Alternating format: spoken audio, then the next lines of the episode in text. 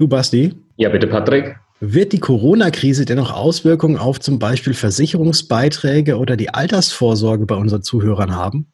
Das, lieber Patrick, ist eine extrem gute Frage, die wir jetzt mal versuchen werden zu beantworten. Versicherungsgeflüster, der Podcast für echtes Versicherungswissen. Denn wir haben einfach keine Zeit für großes Geschrei.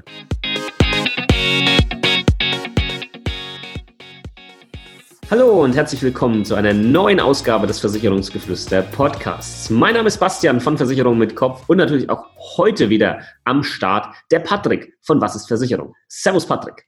Servus Basti, hallo liebe Zuhörer, ich grüße euch. Wir zwei haben uns überlegt, wir müssen jetzt auch mal das Thema Corona-Krise und die Auswirkungen auf Versicherung, auf Versicherungssituationen bewerten und mal diskutieren und mal so eine kleine Vorausschau geben, was wir denn glauben, ja, welche Versicherungsbereiche hier so tangiert werden und vor allem welche langfristigen Auswirkungen womöglich hier, ja, mit einhergehen, sagen wir es mal so. Mhm. Und vorab, und das ist uns ganz wichtig bei dieser Folge, alles, was wir erzählen, hat mit Sicherheit die ein oder andere sehr, sehr logische Schlussfolgerung, ja, und ist auch sehr nachvollziehbar. Aber natürlich ähm, ist das alles jetzt nicht in Stein gemeißelt und wird genau so eintreten, ja, sondern wir versuchen zu analysieren, was sehen wir denn gerade, was können wir aus aktuellen Studien, aus Expertenmeinungen herausziehen und das haben wir jetzt hier in diesem Podcast gepackt. Genau, weil wir haben leider keine Glaskugel und es wäre schön, wenn wir eine hätten und auch da hineinblicken könnten und sagen könnten, wann hört denn das Ganze auf, wann normalisiert sich wieder alles? Und äh, genau wie du es gerade sehr richtig gesagt hast, wir können eigentlich ja nur den momentanen Standpunkt hernehmen und uns halt dann auch auf die Meinungen eben aus der Wirtschaft, aus der Versicherungsbranche und so weiter beziehen und wie du es auch sehr gut gesagt hast, versuchen, logische Schlussfolgerungen da irgendwie rauszuziehen, damit wir dann ja hoffentlich auch mit dem, was wir jetzt erzählen, hoffentlich auch Recht behalten oder eventuell kein Recht behalten, weil vielleicht läuft ja alles doch besser als in unseren schwärzesten Prognosen, die wir jetzt vielleicht abgeben werden. Ja, also schauen wir mal, wir bleiben natürlich rational, realistisch. Ähm, genau. Vielleicht mal ein kurzer Überblick. Wir werden über die Themen sprechen, ähm, gesetzliche Rente, private Altersvorsorge, in dem Zuge auch betriebliche Altersversorgung, Krankenversicherung, sowohl gesetzliche als auch private, ähm, Betriebsschließungsversicherung, auch ein sehr spannendes Thema und dann einfach nochmal so eine allgemeine Bewertung. Genau. Und da du ja jetzt gerade schon angefangen hast mit der gesetzlichen Rente, würde ich sagen, dass wir da direkt mal reinsteigen. Äh, wie heißt so schön, the stage is yours. Vielen Dank, lieber Patrick. Ähm, die gesetzliche Rente ist ja das, was die meisten wahrscheinlich von euch auch betreffen wird. Und wahrscheinlich hat der ein oder andere schon eins und eins zusammengezählt und hat festgestellt, ja, hier wird es definitiv Auswirkungen geben, weil hier gewisse Mechanismen ineinander greifen und äh, gewisse, ja, ähm, ich sag mal, ähm, Zahnräder ja, ineinander greifen. Wenn man halt an dem einen Zahnrad irgendwie was dreht ja, und da ein bisschen rumschraubt, dann hat das einen Einfluss auf alle anderen Zahnräder oder auf diesen kompletten Mechanismus. Und wir haben jetzt in der aktuellen Krise natürlich auch viel Kurzarbeit. Und ich möchte jetzt einfach mal ein bisschen was zitieren aus einer Studie, die Münchner Wissenschaftler hier angestellt haben das Ganze wurde geleitet von dem Rentenexperten Professor Axel Börsch-Supan und die haben sechs verschiedene Szenarien gezeichnet. Wir werden jetzt nicht auf diese Szenarien eingehen, sondern quasi dieses Gesamtbild einfach mal ähm, wiedergeben, mhm. damit du als Zuhörer verstehen kannst, was, was hier überhaupt möglich wäre. Und es ist ja so, wir haben Beschäftigungsrückgang aktuell. Wir haben Kurzarbeit. Und das führt alles dazu zu einem Rückgang der Lohnsumme. Ja, und quasi Leute bekommen weniger Gehalt. Und von diesem Gehalt wird ja prozentual in die gesetzliche Rentenversicherung eingezahlt. Von dir als Arbeitnehmer als auch vom Arbeitgeber. Und wenn halt dieser Lohn zurückgeht, dann wird natürlich auch weniger eingezahlt in die gesetzliche Rentenversicherung. Und aber das ist eben die Finanzierungsgrundlage der gesetzlichen Rentenversicherung. Und wie gesagt, jetzt gibt es diese verschiedenen Szenarien, ähm, wo die Experten hier mal davon ausgegangen sind, dass ähm, zum Beispiel Jahreslöhne um 1,5 Prozent, 5 Prozent oder 7,5 Prozent zurückgehen und was das dann entsprechend für Auswirkungen hat. Wir verlinken mal diese Studie auf alle Fälle hier in den Podcast äh, Show Notes, dass ihr euch äh, das Ganze mal durchlesen könnt, wenn ihr da Lust drauf habt. Und jetzt ist es ja so, wir haben ja eine Rentenformel. Und diese Rentenformel, ähm, möchte ich jetzt nicht im Detail darauf eingehen, die ist in gewisser Art und Weise vom Gesetzgeber fest geschraubt, ja, wo die gesagt haben, pass auf, bei uns gibt es halt eine gewisse Rentengarantie. Ja? Ähm, wir wollen zum Beispiel, dass das Rentenniveau nicht unter diese 45 Prozent fällt. Oder es wurde auch beschlossen, dass bis 2025 es keine Erhöhung gibt von den Rentenbeiträgen. Also das wurde beschlossen. Und jetzt haben wir diese Krise. Und wenn wir da jetzt aber nichts dran ändern, ja, wenn das hier weiter so läuft, dann kann das nur noch mal schneller in die Brüche gehen. Unser Rentensystem krankt ja sowieso, ja. Und Wissenschaftler sagen jetzt an dieser Stelle, oder beziehungsweise was sie nicht sagen, ja, was sie nicht sagen vielmehr, ja, müssten wir eigentlich so ausdrücken, was die Wissenschaftler nicht sagen, aber was diese ganzen äh, Szenarien und die Situation implizieren, ist, dass eine Rentenreform unausweichlich ist. Es geht nicht anders. Und da ist die Politik natürlich gefragt, diese dann ähm, sinnvoll durchzuziehen. Ja, das ist mal so grober Überblick. Ja, definitiv Auswirkungen auf die gesetzliche Rente, absolut, weil weniger gerade eingezahlt wird. Auch für dich selbst sammelst du gerade weniger Rentenpunkte durch Kurzarbeit zum Beispiel. Und dass das Auswirkungen hat, ja, vor allem langfristig, ist, denke ich, ähm, absolut klar. Ja, da kann man sich nicht drüber streiten. Es ist so, es ist Fakt. Wenn man weniger einzahlt, wird am Ende auch weniger rauskommen. Das ist völlig klar. Äh, noch eine, eine, interessante Sache ist ja dieses Rentenniveau, äh, was ja nicht, äh, nicht sinken darf, was ja auch fix festgeschrieben ist. Dieses Rentenniveau ist ja eigentlich immer bezieht sich ja eigentlich immer so auf, auf das Einkommen, was im Durchschnitt da ist. Und wenn das Einkommen jetzt durch diese äh, Krise momentan, wenn das Einkommen nach unten geht, ist es eigentlich perfide, dass man sagen könnte, hey, aber das Rentenniveau, das steigt ja im Verhältnis dazu, weil wenn das nämlich, weil wenn die Renten nämlich gleich bleiben, aber das Einkommen insgesamt sinkt, dann sind ja prozentual die Renten, die man hinten rauskriegt, höher als vorher gewesen. Und deswegen äh, steigt damit das Rentenniveau. Also da muss man wirklich aufpassen, wenn man ja. so etwas hört, was irgendwie positiv klingt, äh, ist aber gar nicht so wirklich. Ja. Ja. Also aktuell steigt das Rentenniveau. Zum Beispiel 2021 wird das Rentenniveau stark ansteigen. Das heißt, für aktuelle Rentner also das heißt aber, effektiv heißt es nicht, dass es mehr Kohle gibt. Genau. Ja, das, das, ist ja. das wichtig, weil wenn davon gesprochen ja. wird, ey, das Rentenniveau steigt, dann ist das tatsächlich immer nur das Verhältnis von dem tatsächlichen Einkommen in der Bevölkerung zu, den, zu der Höhe der Rente. Und wenn die Höhe der Rente ja identisch bleibt, aber das Einkommen sinkt, ist das Rentenniveau automatisch höher und es klingt unheimlich toll und deswegen da nicht aufs, aufs Eis führen lassen, wie so schön. Ja. Gut, Patrick. Gesetzliche Rentenversicherung, großes Thema. Nächstes, super, großes, super Thema. großes Thema. Super großes Thema, was da ein, einhergeht mit, natürlich die private Altersvorsorge. Schieß mal los. Was für Auswirkungen haben die Menschen da draußen zu erwarten in Bezug auf private Altersvorsorge? Was ja, wenn ich mich nicht irre, auch ein bisschen damit zu tun hat, was jeder Einzelne jetzt gerade so macht, ja, ja. mit seiner privaten Altersvorsorge. Genau, das ist genau das, was du gerade ansprichst und das ist das ganz, ganz Wichtige. Natürlich ist es so, dass wenn man weniger Geld zur Verfügung hat, dass ganz viele dann sagen, ach ja, komm, äh, ich habe da ja noch irgendwelche Rentenversicherungen oder ich habe da noch irgendwie so Altersvorsorge, die ich betreibe, die stelle ich jetzt mal eben ein, macht ja nichts, wenn man ein Jahr später erstmal wieder weitermacht. Ähm, jetzt momentan brauche ich ja diese, brauche ich ja das Geld und das ist auch bei vielen leider tatsächlich nötig, dass diese äh, Beiträge, die man in seine Altersvorsorge einzahlt, dass man das auch ein bisschen nach unten schraubt. Aber da vielleicht auch ganz wichtig, ähm, es geht bei so einer Altersvorsorge ja darum, dass man langfristig irgendetwas anspart. Und wenn man langfristig etwas anspart, da spielt dieser sogenannte Zinseszinseffekt eine entscheidende Rolle. Zinseszinseffekt bedeutet nichts anderes, als dass, wenn man das, was man heute einzahlt, verzinst sich ja dann im nächsten Jahr und wird dann im übernächsten Jahr verzinst sich das ja auch wieder, allerdings auch mit den Zinsen, die man das letzte Jahr gekriegt hat. Und wenn man da jetzt quasi diese, äh, diese Einzahlung, wenn man die nach unten schraubt, dann gibt es ja nicht mehr so viel, was sich dann über die komplette Laufzeit immer wieder verzinst und wieder verzinst und nochmal verzinst. Und dieser Zinseszinseffekt ist eines der wichtigsten Faktoren, die man eben bei einer Altersvorsorge hat. Und deswegen würde ich einfach mal sagen, äh, wenn es irgendwie möglich ist, seine Altersvorsorge weiterhin irgendwie zu bezahlen und es möglich wäre, und man trotzdem noch irgendwie Geld braucht, dass man vielleicht erstmal guckt, welche Luxusgüter oder welche anderen Konsumausgaben man denn so hat, auf die man vielleicht eher verzichten kann als auf das Sparen, weil das Sparen ist dafür gedacht, dass es einem später gut geht und dass man später auch die Kohle hat, die man braucht, um dann eben auch diese Luxusgüter und Konsumausgaben, wie ich es gerade gesagt habe, dann eben auch tätigen zu können, weil ansonsten ähm, kann das Ganze tatsächlich sehr stark nach hinten losgehen.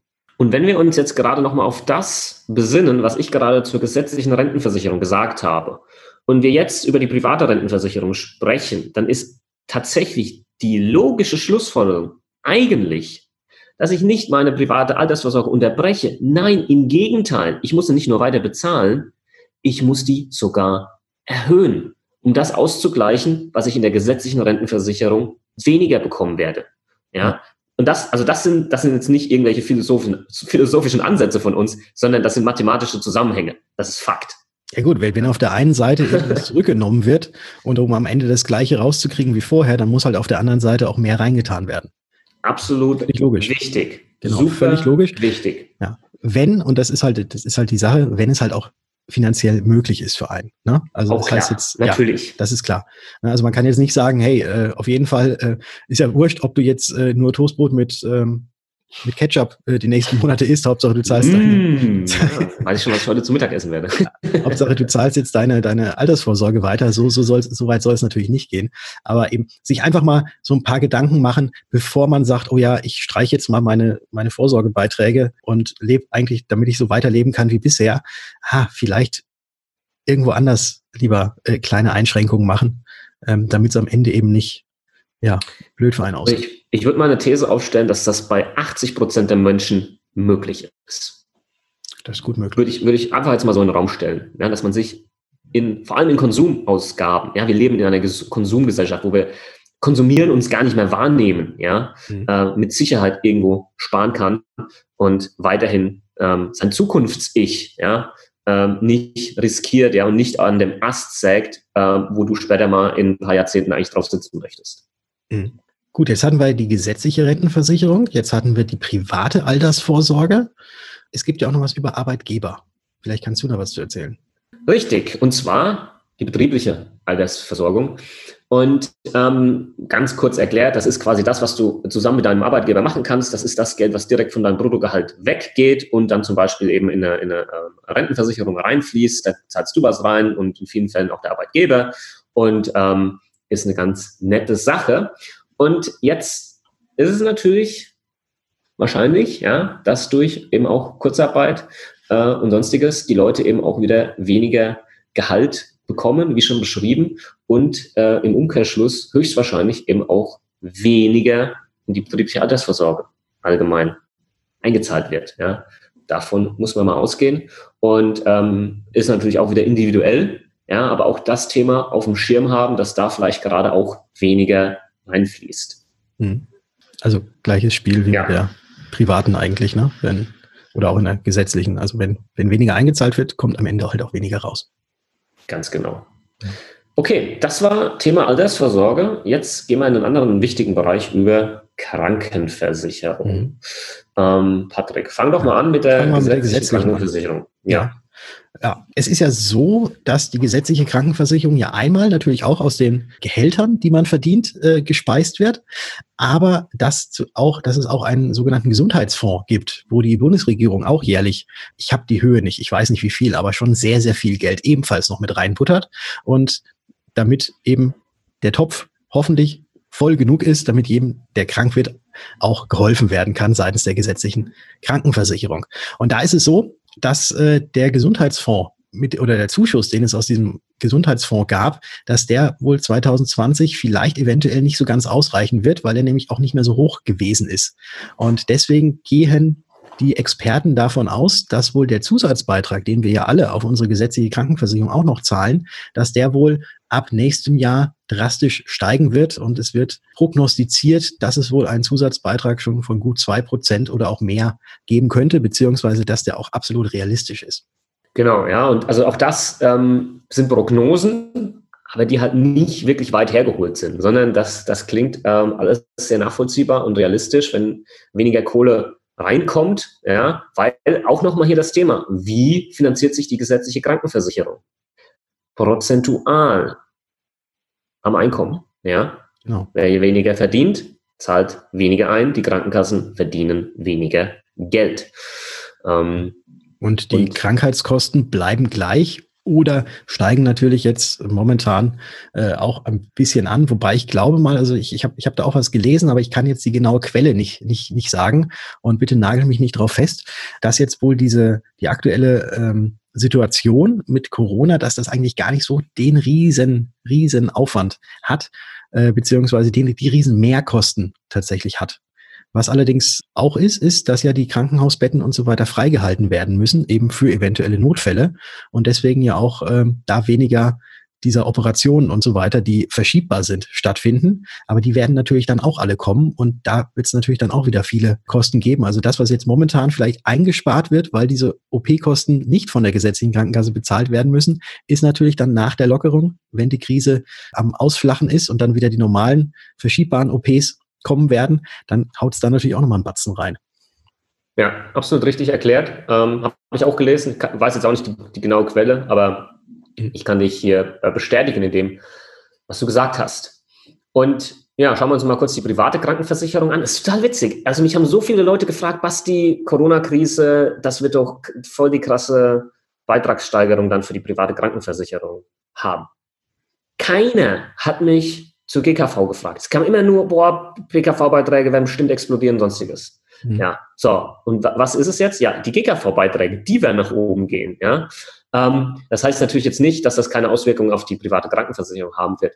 Nur kann man das jetzt halt nicht, nicht so einfach abschätzen, weil es da halt nicht diese prozentuale Angabe gibt, ja, ähm, wie, wie das finanziert wird, sondern das sind ja festgelegte Tarifbeiträge ähm, die unabhängig von deinem, deinem Gehalt zum Beispiel halt auch sind in der, in der, privaten Krankenversicherung.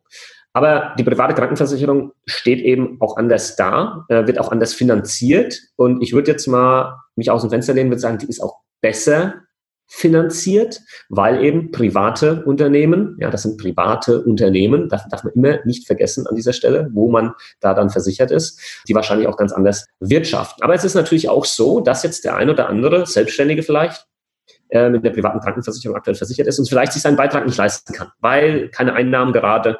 Und dann ist das jetzt nicht die böse äh, private Krankenversicherung per se gleich wieder, sondern muss man gucken, welche Optionen hat man denn jetzt. Und was jetzt zum Beispiel als Gesetzesentwurf vorgelegt wurde, ist, dass man äh, in den Basistarif wechseln kann, kann man ja sowieso in der privaten Krankenversicherung, der entspricht dem Leistungsniveau der gesetzlichen Krankenversicherung, darf auch nur maximal das kosten, was der Höchstbeitrag in der gesetzlichen Krankenversicherung kostet. Das Problem war immer nur gewesen, von dort dann wieder zurückzuwechseln in deinen normalen Tarif, geht nur mit Gesundheitsfragen. Ja, und wenn man halt schon älter ist, dann klappt das wahrscheinlich nicht. Und dann hängt man da drin in dem Basistarif, was, was Kacke ist. Ja.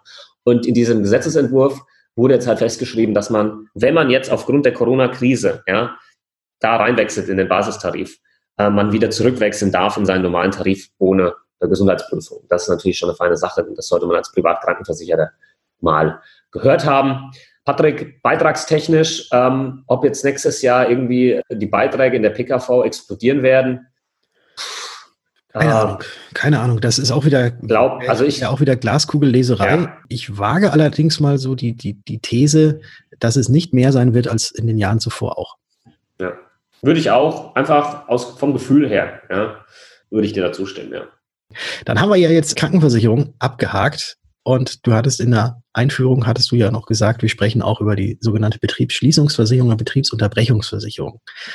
Da gab es ja in der letzten Zeit sehr, sehr viel, was hochgekocht ist, wo es dann äh, irgendwelche verschiedenen Modelle gab, wie denn die Regierung auch bei Betriebsschließung oder Betriebsunterbrechung das Ganze vielleicht unterstützt. Dann gab es zumindest, ich weiß nicht, ob es jeder mitgekriegt hat, aber wir, wir bei uns in der Branche gab es ja auch sehr viele Aussagen, die getroffen wurden, dann wieder revidiert wurden, wo es ein bisschen so hin und her ging.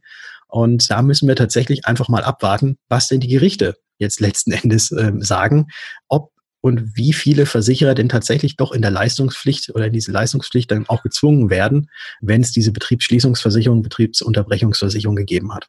Richtig. Also man, ich denke mal, man muss davon ausgehen, dass einige Versicherer, die vielleicht nicht zahlen wollten, vielleicht doch zahlen müssen. Mhm. Aber wie du schon gesagt hast, das werden Gerichte entscheiden müssen, weil das halt wirklich Bedingungswerksklausel Klauberei ist. Und ähm, ja, ganz ehrlich und objektiv betrachtet, jetzt halt auch nicht unbedingt wieder das geilste Bild auf die Versicherungsbranche wirft. Das muss man jetzt halt einfach mal so sagen. Bin mal gespannt, was da am Ende noch rauskommt. und ähm, wie, wie äh, Gerichte ähm, das entscheiden werden, ja. Und dann vielleicht, also ich, ich gehe davon aus, ich persönlich gehe davon aus, dass die meisten Versicherer zahlen müssen. Davon gehe ich aus. Aber es wird halt eine gewisse Zeit dauern. Ja, äh, müssen wir, müssen wir abwarten, was da kommt. Und ich wünsche jedem, der davon betroffen ist, dass es am Ende gut ausgeht und dass es gut läuft. Exakt. Und jetzt zum Ende einfach nochmal so ein paar allgemeine Punkte, die wir jetzt auch schon ein paar Mal angesprochen haben. Wir haben jetzt unsere Vermutungen mal hier in den Podcast, in diese Aufnahme reingeschmissen. Auch ein paar sehr wahrscheinliche Szenarien, die auch logisch nachvollziehbar sind, haben wir darüber gesprochen. Ähm, wir müssen natürlich abwarten, bis gewisse Experten, ja, auch sowas wie für zum Beispiel Versicherungsmathematiker, Aktuare, ja, also Risiken neu bewertet haben, um einschätzen zu können, was da jetzt wirklich langfristig passiert, welche Beiträge steigen werden, welche nicht. Versicherungsbedingungen, die höchstwahrscheinlich angepasst werden, wie der Patrick gerade gesagt hat, ja, Thema Pandemie war wahrscheinlich in vielen Fällen noch gar nicht so ja, gut ausdefiniert, weil wahrscheinlich, nicht wahrscheinlich, ja, bis dato. Ähm, und und äh, sowas wird, wird passieren. Ich weiß nicht, Patrick, du noch ein, ein zwei Punkte hast, ähm, einfach. Ja, ich, ich habe noch, ein, einen allgemeinen Punkt, ähm, der, glaube ich, ganz wichtig ist. Das betrifft zum einen auch die Krankenversicherung, aber es betrifft auch zum Beispiel äh, die Berufsunfähigkeitsversicherung oder auch das Krankentagegeld oder sonstige Versicherungen, die quasi auch mit der Pandemie, mit einer Corona-Erkrankung einhergehen, dass man dann am Ende eben auch diese Behandlung und so weiter bezahlt bekommt. Also da schon mal sei Entwarnung gegeben, wenn ihr krank seid und tatsächlich mit dem Covid-19-Virus äh, infiziert seid und deswegen in Behandlung gehen müsst, bekommt ihr die Behandlung, die euch zusteht. Und äh, es ist so, es ist in der Krankenversicherung voll mitversichert. Da müsst ihr euch keine Gedanken machen. Sollte es tatsächlich langwierige Auswirkungen haben, dass man tatsächlich berufsunfähig würde aufgrund dieses Viruses, dann ist natürlich auch die Berufsunfähigkeitsversicherung da und ja. die Berufsunfähigkeitsrente. Also da muss man keine Angst haben. Das Ganze ist auf jeden Fall da mitversichert. Right. Yes. Dann würden wir die Folge jetzt an der Stelle gleich beenden. Liebe Zuhörer, liebe Zuhörer, falls du uns wirklich aus unerfindlichen Gründen immer noch nicht auf Instagram folgst, dann jetzt mal höchste Eisenbahn. Du findest mich unter Versicherung mit Kopf und den Patrick und der Was ist Versicherung. Da gibt es täglichen Input von uns nochmal ähm, zum Thema Versicherung, ja, auch immer mal wieder was Witziges und du erfährst einiges mehr über unseren Alltag als Digitale. Versicherungsmakler. Also check das einfach mal schnell aus. Und wenn du jetzt noch drei Minuten Zeit hast, dann hinterlass uns doch gerne auch eine Bewertung auf iTunes.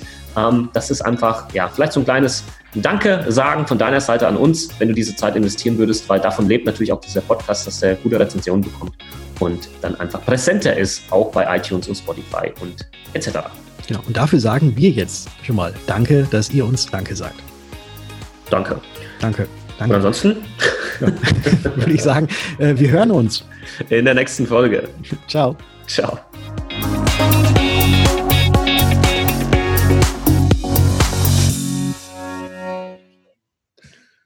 Danke. Danke.